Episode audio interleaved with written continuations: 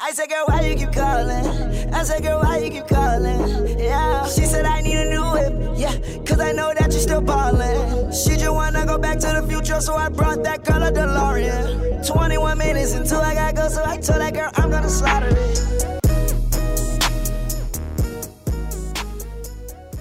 Boa noite, gente. Sejam bem-vindos a mais um episódio aí do O que, que é Esfinho. Esse é o podcast feito pelo Engenheiro Sem Fronteiras Núcleo Sorocaba. No episódio de hoje temos um convidado muito especial, que é o Engenheiro Sem Fronteiras Brasil, sede da nossa ONG. E temos duas convidadas especiais aqui, a Anne e a Nina, que vão se apresentar. Eu sou o Nico, eu sou assessor de comunicação do Engenheiro Sem Fronteiras Núcleo Sorocaba. Oi, pessoal, meu nome é Nina, eu sou atual vice-presidente do Engenheiro Sem Fronteiras Brasil e é um prazer estar aqui com vocês hoje.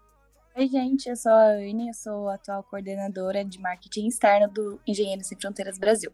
Junto comigo aqui do núcleo de Sorocaba, a gente também tem o William. Salve galera, eu sou o William, faço parte de comunicação. Temos a Beatriz. Oi, gente, eu sou a Beatriz do núcleo Sorocaba também e eu sou de comunicação. O intuito do episódio de hoje, gente, é a gente está falando um pouquinho com o S Brasil, está conhecendo um pouquinho as origens dele, como que ele trabalha, o que estão desenvolvendo atualmente. Essa proximidade, né, dos núcleos com a sede é bem importante, assim, claro, sanar um pouquinho das curiosidades que muitos assessores têm ao trabalho que a gente desenvolve, principalmente na sede.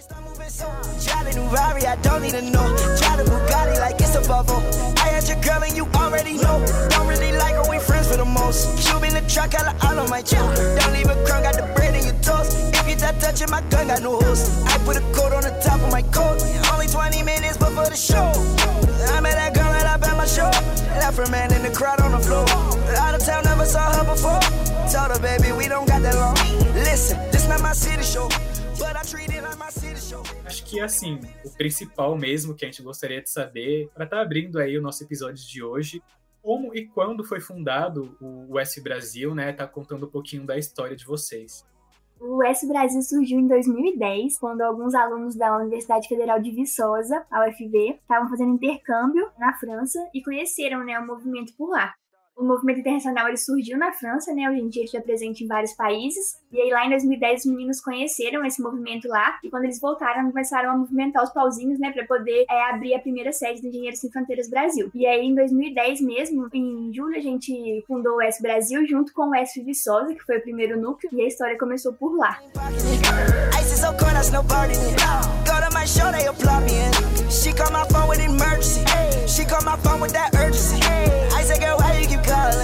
Achei muito legal essa questão do intercâmbio, eu mesmo não sabia que tinha rolado dessa maneira, achei bem interessante. E atualmente, quantas pessoas aí que compõem o S Brasil?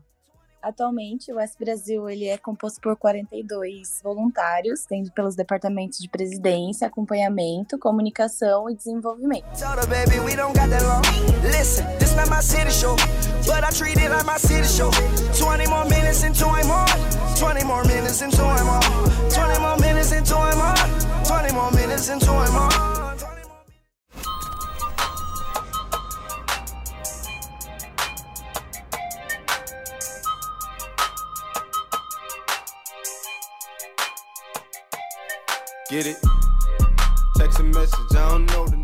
Gente, agora eu queria saber como surgiu a ideia de contactar alunos das universidades para criarem um núcleo.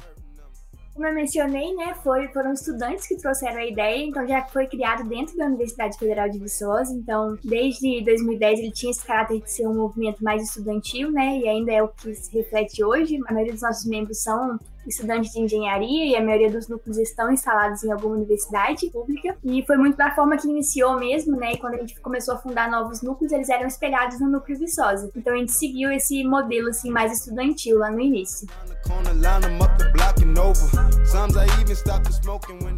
Vocês conseguem me dizer qual é o objetivo da S Brasil para 2021, para o futuro? Nosso objetivo até 2021 é possuir parcerias estratégicas em diversos setores, ter uma organização interna padronizada e presença em todas as regiões do país, com núcleos de alto impacto, alcançando mais 150 mil beneficiários e 80 núcleos sustentáveis com acompanhamento e crescimento constante. O intuito do Engenheiro Sem Fronteiras é conseguir essa visibilidade no Brasil, já que em outros países também tem a sede, conseguir, tipo, que a gente tenha esse impacto com vários núcleos e tenha vários beneficiários também. The rats, the cats, the dogs, the games,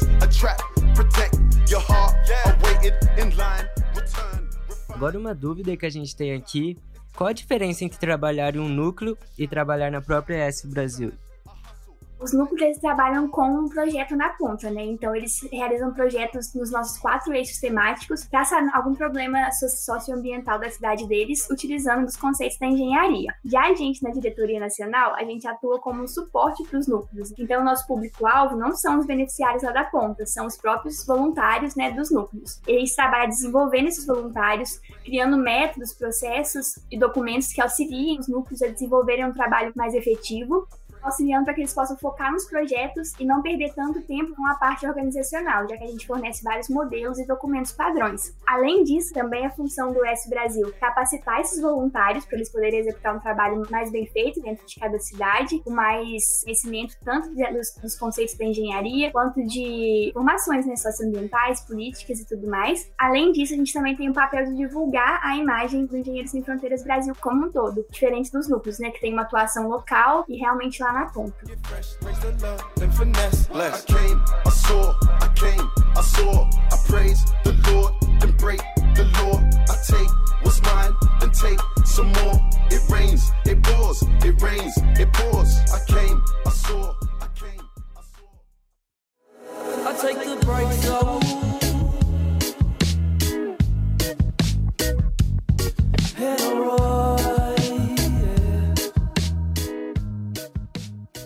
Muito bom estar entendendo essa diferença nas atividades e essas tarefinhas que são realizadas tanto pelos núcleos quanto pelo West Brasil, porque assim, cada parte compõe um todo, né? É uma parceria de toda forma e acho muito legal estar sabendo sobre isso.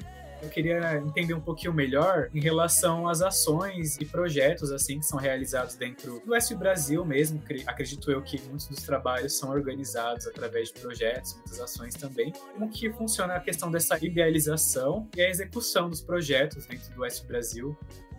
A nossa rede ela atua com projetos em quatro eixos temáticos, que é educacional, que são projetos voltados para capacitação técnica profissional, tanto de jovens quanto de adultos. Tem o eixo de gestão e empreendedorismo, que são relacionados com ferramentas de gestões mesmo, né, instituições, através do fomento de práticas e atividades empreendedoras em organizações não governamentais e tudo mais. Tem a parte da infraestrutura e assistência básica, que é com foco em amenizar mesmo as necessidades individuais e de infraestrutura dos, das cidades. E a parte de sustentabilidade, que aí são os projetos voltados né, para o uso eficiente dos recursos, como aquecimento solar, reaproveitamento de água. E aí, dentro desses quatro eixos, cada núcleo tem uma forma muito individual de entender o que, que a sua cidade realmente necessita.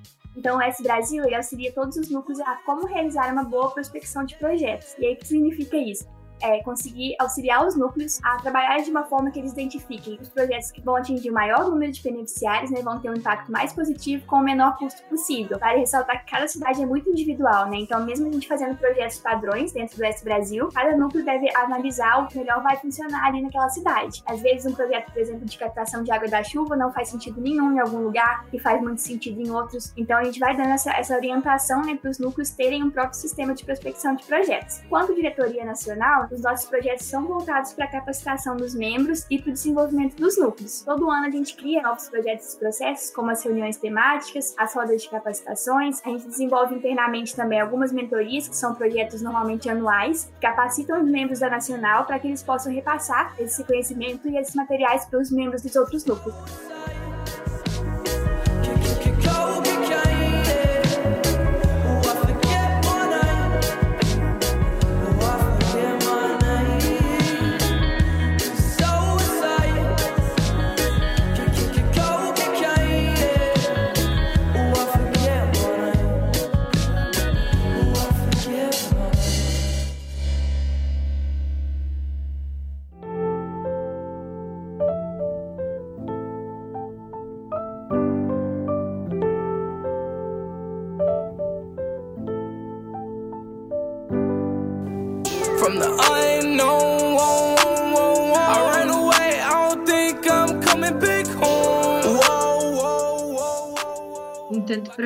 Projeto, tanto lugar, vocês já viram várias ações, com certeza. Quais que vocês acharam mais impactantes, que assim ficou guardado na memória de vocês?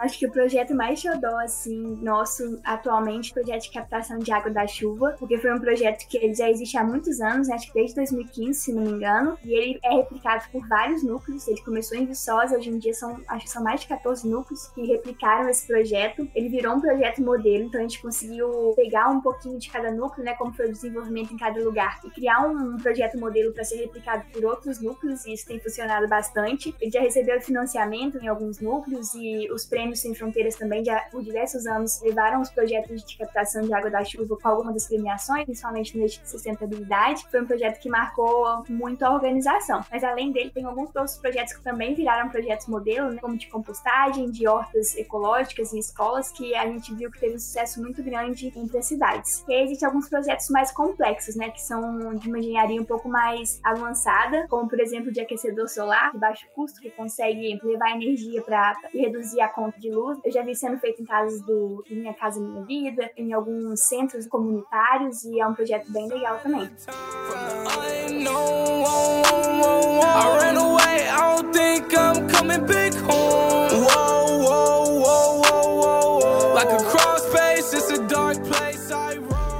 Adorei os dois projetos.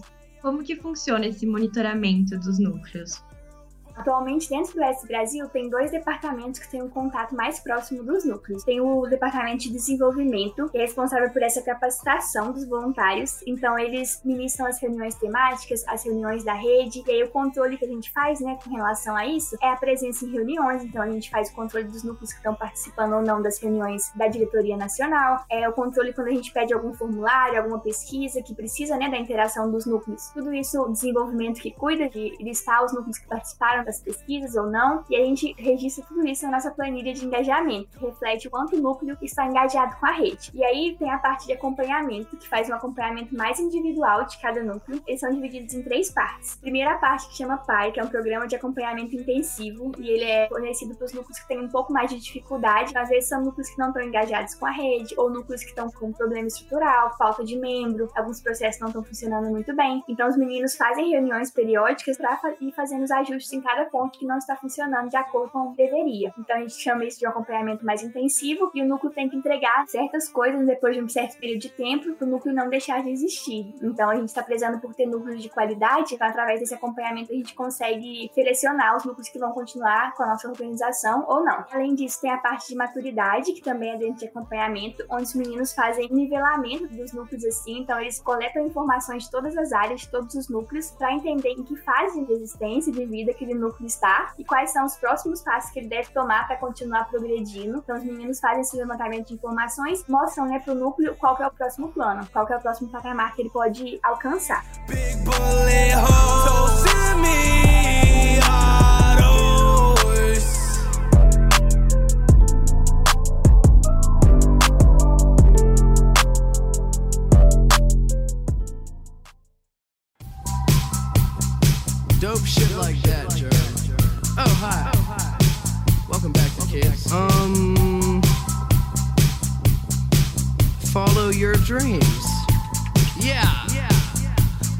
mansion, a jacuzzi, a theater to watch my movies, couple whips and lots of fancy things. The kids they call the Goonies. I see the future, crystal ball, mirror, mirror hanging on the wall. Who the flyest white boy of the mall? Got your girlfriend screening all the calls. She bubbling, we fucking and you cuddling like baby. Where the fuck you been? E aí tem a parte de fundação de núcleos, né? Que a gente acompanha o núcleo desde sua fundação. Então a gente faz um edital para selecionar as equipes que vão participar do próximo processo de fundação. Então a gente seleciona de acordo com algumas coisas estratégicas, né? De acordo com o perfil dos membros que se candidataram, com a localização do possível núcleo, se é uma localização estratégica ou não. E aí a gente seleciona cerca de oito núcleos para participarem a cada ano do processo de fundação. E aí esse processo é acompanhado por todos os membros que cuidam né, de fundação, onde a equipe tem que desenvolver um projeto inicial, esse projeto ele é avaliado e só depois que a equipe comprova né, algumas competências é que ele se torna um núcleo em experiência e depois passa a ser um núcleo júnior.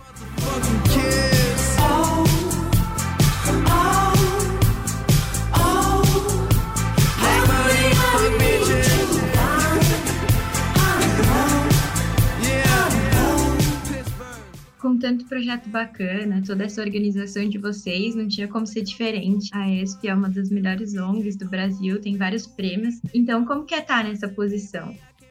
Tem dois anos, mais ou menos, que o S Brasil começou a tomar devida proporção, assim, acho que a gente sempre teve muitos voluntários pelo Brasil, mas a gente não tinha uma rede unida, e foi quando a gente começou a unir os núcleos, unir essas, essa força de trabalho, começamos a controlar alguns processos, a ter noção dos resultados individuais de cada núcleo e tratar a rede como um todo, a gente começou a conquistar alguns espaços muito estratégicos no Brasil. E a gente conquistar espaço significa várias coisas, né? Primeiro que a gente consegue divulgar o nosso trabalho, então através disso a gente consegue captar doadores, investidores, captar interessados em participar dos núcleos em cada cidade, então ganhar essa visibilidade é uma coisa muito positiva pra gente. Em 2019 e em 2020 a gente teve o reconhecimento, né, de estar entre as 100 melhores ONGs, sendo que em 2020 a gente ficou entre as três melhores ONGs finalistas. Então isso é um resultado muito grande, né? São diversas organizações que se inscrevem nesse prêmio. É um processo muito longo de seleção, de classificação, onde eles analisam não só os resultados internos, mas a boa gestão, a organização, a transparência então, foi muito significativo para a gente esse reconhecimento nos últimos dois anos. Abriram várias portas, porque outras organizações começam a conhecer a gente, então a gente consegue fazer projetos em parcerias com outras ONGs, como foi com a Habitat, com a TEP no último ano. E além disso, né, a gente tem a possibilidade de ganhar monitoramentos, igual eu comentei com vocês, a gente recebe mentorias e certificações que ajudam para que a gente faça esse reconhecimento para os núcleos. Então, a gente vai recebendo esse financiamento, esse auxílio de organizações grandes, como a Ford, a Ambev, e a gente consegue transformar tudo isso isso em material, um auxílio para os núcleos também poderem usufruir de tudo isso que a gente está conquistando.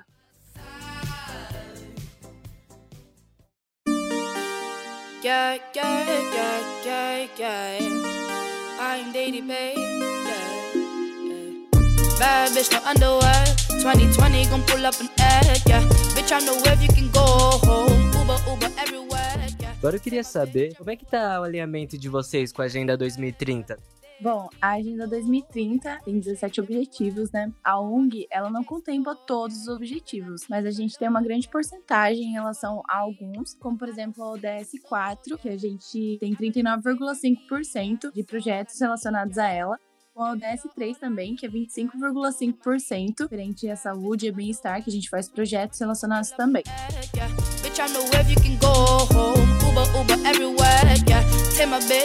Agora que a gente já tá quase no fim, vocês podiam falar um pouco sobre o Congresso Brasileiro DSF que vem por aí?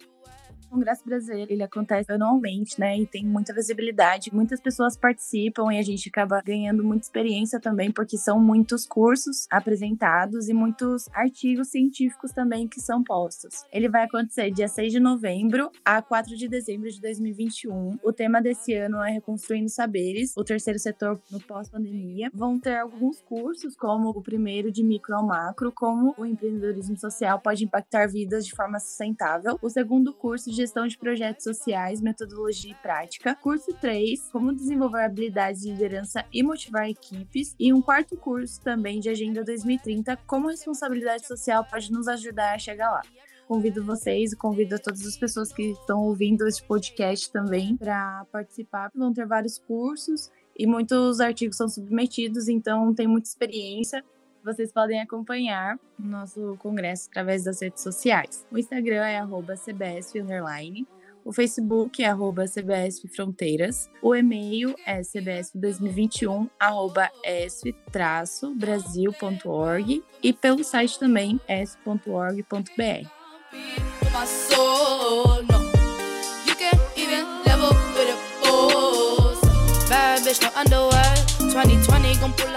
Perfeito, meninas. Queria agradecer primeiramente a participação de vocês. Foi muito bom conhecer um pouquinho mais o trabalho do Oeste Brasil, como ele surgiu e tudo que tem planejado aí para o futuro. Queria agradecer a disponibilidade de vocês e, galera, sigam eles nas redes sociais, dêem uma olhada no Congresso Nacional do Engenheiros Sem Fronteiras, que assim, é uma oportunidade muito grande. As experiências que vocês vão ter nesse congresso, né, é, tenho certeza que vão agregar muito a todos vocês.